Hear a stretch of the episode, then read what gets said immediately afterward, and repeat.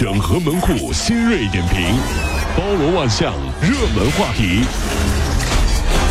有请陶乐慕容长寿。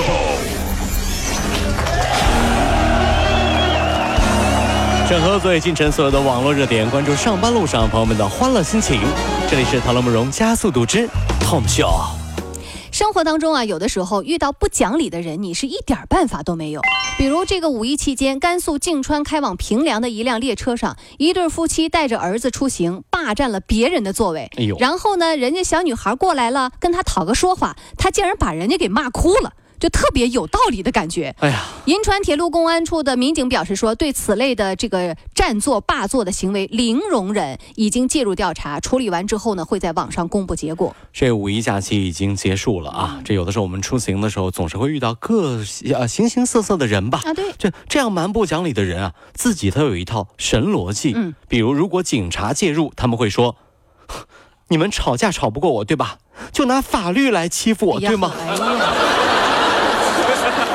拿法律，就是他们觉得自己的利益是可以凌驾在法律和规则之上的。嗯，这样的人都有一个共同的特点，就是什么事情都干不好，吵架本事特别好。哎，毕竟狗疯了只会咬人，人疯了只会吵架。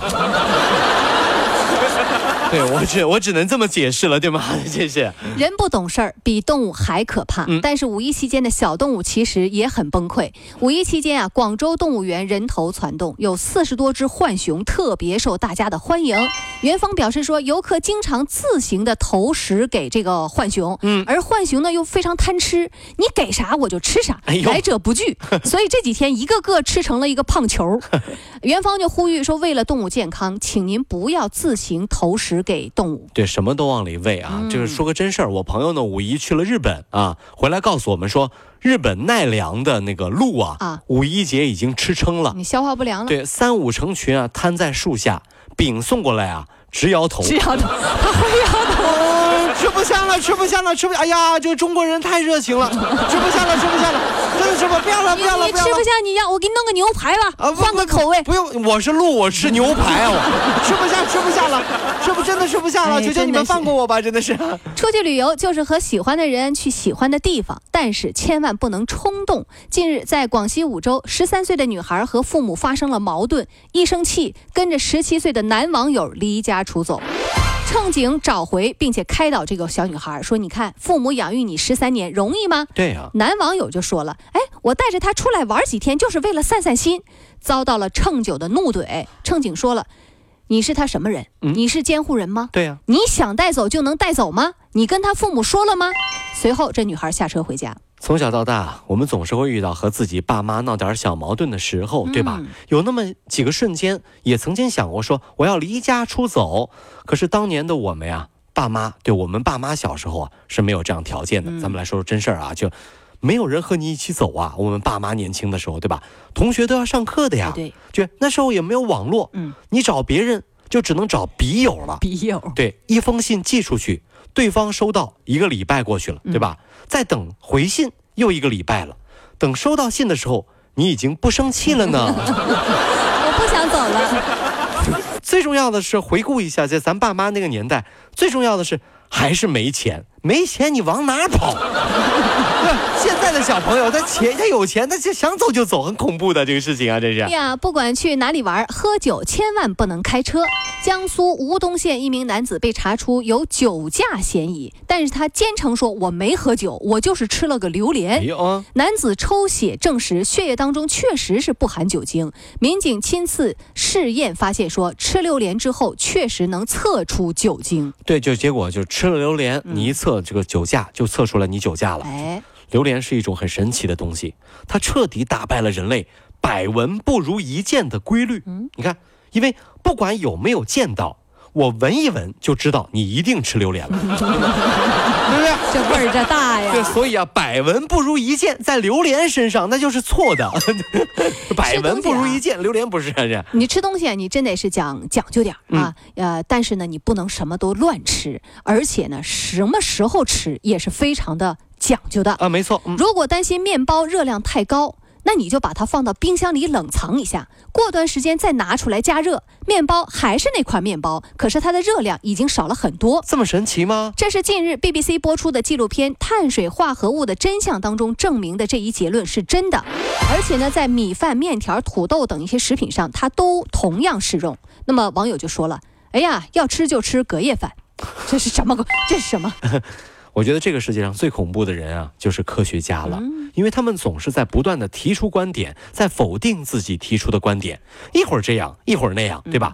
食品要及时食用是他们说的，放到冰箱里再吃也是他们说的。嗯，反正我是明白了，要想快乐，只能听自己的，对吧？你看，米饭、面条、土豆也是这么想的，反正横竖都是被你们人吃，对吧？哪那么多废话？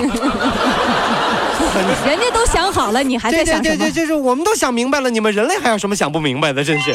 说到吃，那些网红饭店，不知道各位有没有去排过队？五一人多，到处拥挤。不过呢，长沙一家网红小龙虾店可以说刷新了您的三观，等位一直能排到七千九百七十四桌。哎呦！杭州的一位小夏姑娘取了个号，竟然是四千六百一十二号。这吃是不吃？他是从下午的两点五十二开始拿这个号子排队，到凌晨的零点四十六分，龙虾馆通知他，你可以来吃饭了。有毛病吗？这是，就是这个网红饭店前面有七千桌在排队，已经上了热搜了。不少网友就觉得说这是网红店的一种营销手段。各位，等位十小时，这饭你还吃不吃？基本去吃网红饭店都是这样的流程啊，排队排队，哎呀，好饿呀，怎么办？怎么还没到我呀？那我到旁边去买杯奶茶，买个蛋糕先垫垫。嗯，啊，排队排队还没到啊。我去旁边买个鸡排，哎呀，哎呀，排队排队还没到啊，那我再买个肯德基鸡翅垫垫啊，哈终于到了。好，哎呀，这时候你发现已经不饿了，吃饱了，怎么办呢？这排到了呀，那这排这么长时间队不能浪费呀。点菜、拍照、P 图、发朋友圈，然后还说呢：“哇，终于吃到了，好开心呐！真是愉快的一天。”啥也没干，愉快什么呀？你愉快？你一口没吃，你愉快什么愉快？真的是这。生活里要愉快，但是呢，如果不愉快，那就有矛盾了，就可能会吵架。是啊。近日啊，一张叫“专业代炒服务”的聊天截图，现在被大家热传。这个搜索发现，电商平台上与此相关的业务并不少。对，帮别人吵架啊。价格从五块钱到。到两百块钱不等。嗯律师说了啊，随意对他人进行辱骂，侵犯他人权益是违法行为，情节严重，是可以涉嫌刑事犯罪的。我觉得互联网时代真的是特别有意思啊，什么都可以做成生意。你看，帮别人吵架这个事情，大家想想就觉得很有意思。你看到没有？如果你花钱找了人帮你来吵架，对不对？那么对方也找了人花钱帮他吵架，嗯，那么就变成了他们之间在吵架。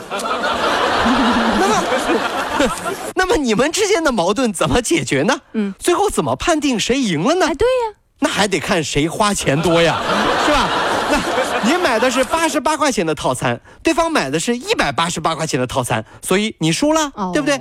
那就是在比谁有钱啊。那既然比谁有钱，我们吵架干嘛呢？亮存折不就完了吗？一分钟搞定。完了，这架想一想白吵。对呀，不要吵了，不要吵了，不要吵。来，哎，过来，哎，大哥，你说你有理是吧？哎，我说我有理。这样，咱们都去找人帮我们吵架，都要花钱。嗯，不如我们直接比支付宝余额，好不好？来，我们比一下，哎，谁花钱吵，好吧？比过就知道谁更厉害，好不好？